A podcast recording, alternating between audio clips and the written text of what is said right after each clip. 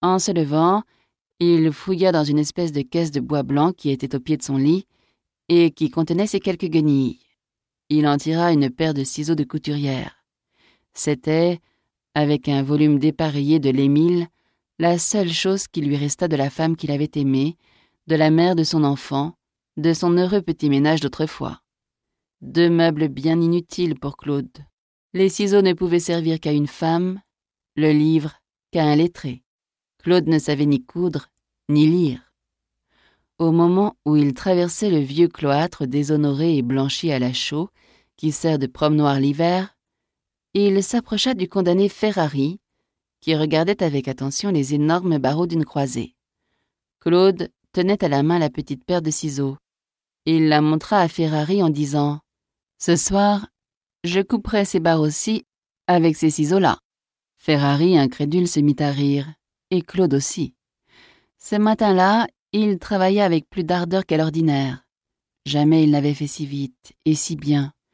Il parut attacher un certain prix à terminer dans la matinée un chapeau de paille que lui avait payé d'avance un honnête bourgeois de Troyes, M. Bressier. Un peu avant midi, il descendit sous un prétexte à l'atelier des menuisiers, situé au rez-de-chaussée, au-dessous de l'étage où il travaillait. Claude était aimé, là comme ailleurs, mais il y entrait rarement. Aussi, Tiens, voilà Claude. On l'entoura. Ce fut une fête. Claude jeta un coup d'œil rapide dans la salle. Pas un des surveillants n'y était. Qu'est-ce qui a une hache à me prêter? dit-il. Pourquoi faire? lui demanda-t-on. Il répondit C'est pour tuer ce soir, le directeur des ateliers. On lui présenta plusieurs haches à choisir.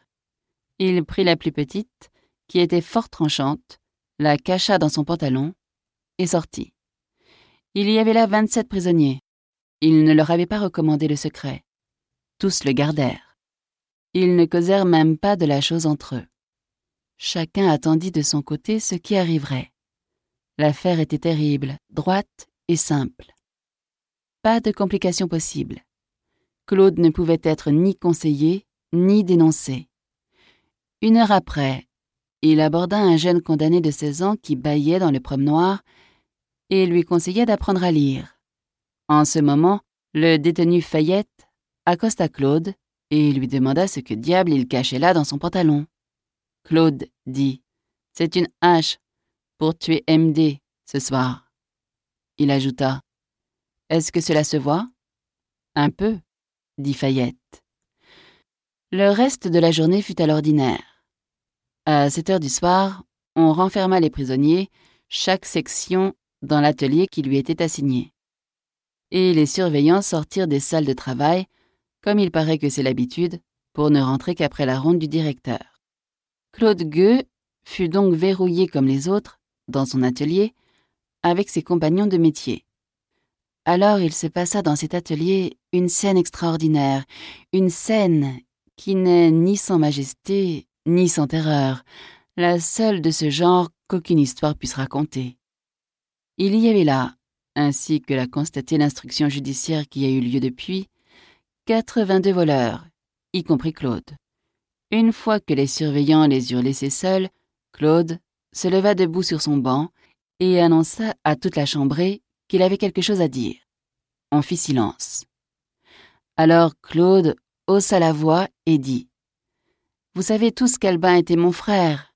Je n'ai pas assez de ce qu'on me donne ici pour manger. Même en achetant que du pain avec le peu que je gagne, cela ne suffirait pas. Albin partageait sa ration avec moi. Je l'ai aimé d'abord parce qu'il m'a nourri, ensuite parce qu'il m'a aimé. Le directeur MD nous a séparés. Cela ne lui faisait rien que nous fussions ensemble. Mais c'est un méchant homme qui jouit de tourmenter. Je lui ai redemandé Albin. Vous avez vu, il n'a pas voulu. Je lui ai donné jusqu'au 4 novembre pour me rendre Albin.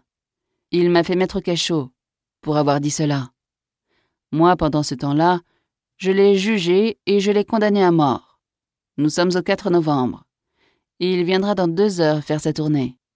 Je vous préviens que je vais le tuer. Avez-vous quelque chose à dire à cela? Tous gardèrent le silence. Claude reprit. Il parla, à ce qu'il paraît, avec une éloquence singulière, qui d'ailleurs lui était naturelle. Il déclara qu'il savait bien qu'il allait faire une action violente, mais qu'il ne croyait pas avoir tort.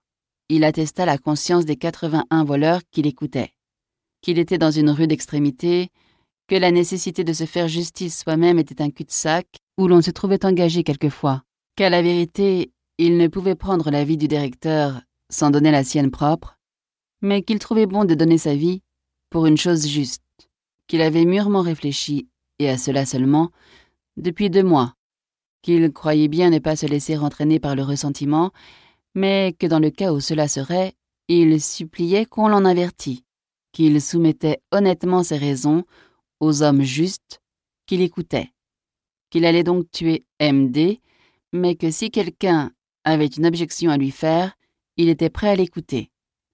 Une voix seulement s'éleva et dit qu'avant de tuer le directeur, Claude devait essayer une dernière fois de lui parler et de le fléchir. C'est juste, dit Claude, et je le ferai. Huit heures sonnèrent à la grande horloge. Le directeur devait venir à neuf heures. Une fois que cette étrange cour de cassation eut en quelque sorte ratifié la sentence qu'il avait portée, Claude reprit toute sa sérénité. Il mit sur une table tout ce qu'il possédait en linge et en vêtements, la pauvre dépouille du prisonnier, et, appelant l'un après l'autre ceux de ses compagnons qu'il aimait le plus, après Albin, il leur distribua tout. Il ne garda que la petite paire de ciseaux. Puis il les embrassa tous, quelques-uns pleuraient, il souriait à cela. Il y eut, dans cette heure dernière, des instants où il causa avec tant de tranquillité et même de gaieté que plusieurs de ses camarades espéraient intérieurement, comme ils l'ont déclaré depuis, qu'il abandonnerait peut-être sa résolution. Il s'amusa même une fois à éteindre une des rares chandelles qui éclairait l'atelier avec le souffle de sa narine, car il avait de mauvaises habitudes d'éducation qui dérangeaient sa dignité naturelle plus souvent qu'il n'aurait fallu. Rien ne pouvait faire que cet ancien gamin des rues n'eût point par moments l'odeur du ruisseau de Paris. Il aperçut un jeune condamné qui était pâle, qui le regardait avec des yeux fixes, et qui tremblait, sans doute dans l'attente de ce qu'il allait voir. Allons, du courage, jeune homme, lui dit Claude doucement. Ce ne sera que l'affaire d'un instant. Quand il eut distribué toutes ses hardes, fait tous ses adieux, serré toutes les mains, il interrompit quelques causeries inquiètes qui se faisaient çà et là dans les coins obscurs de l'atelier, et il commanda qu'on se remit au travail. Tous obéirent en silence. L'atelier où ceci se passait était une salle oblongue, un long parallélogramme percé de fenêtres sur ses deux grands côtés et de deux portes qui se regardaient à ses deux extrémités. Les métiers étaient rangés de chaque côté près des fenêtres, les bancs touchant le mur à angle droit, et l'espace resté libre entre les deux rangées de métiers formait une sorte de longue voie qui allait en ligne droite de l'une des portes à l'autre et traversait ainsi toute la salle. C'était cette longue voie assez étroite que le directeur avait à parcourir en faisant son inspection. Il devait entrer par la porte sud et ressortir par la porte nord, après avoir regardé les travailleurs à droite et à gauche. D'ordinaire, il faisait ce trajet assez rapidement et sans s'arrêter. Claude s'était replacé lui-même à son banc et il s'était remis au travail, comme Jacques Clément se fut remis à la prière. Tous attendaient. Le moment approchait. Tout à coup, on entendit un coup de cloche. Claude dit C'est l'avant-quart. Alors il se leva, traversa gravement une partie de la salle et alla s'accouder sur l'angle du premier métier à gauche, tout à côté de la porte d'entrée. Son visage était parfaitement calme et bienveillant. Neuf heures sonnèrent. La porte s'ouvrit. Le directeur entra. En ce moment-là, il se fit dans l'atelier un silence de statue. Le directeur était seul, comme d'habitude. Il entra, avec sa figure joviale, satisfaite et inexorable, ne vit pas Claude, qui était debout à gauche de la porte, la main droite cachée dans son pantalon, et passa rapidement devant les premiers métiers, hochant la tête, mâchant ses paroles, et jetant çà et là son regard banal, sans s'apercevoir que tous les yeux qui l'entouraient était fixé sur une idée terrible.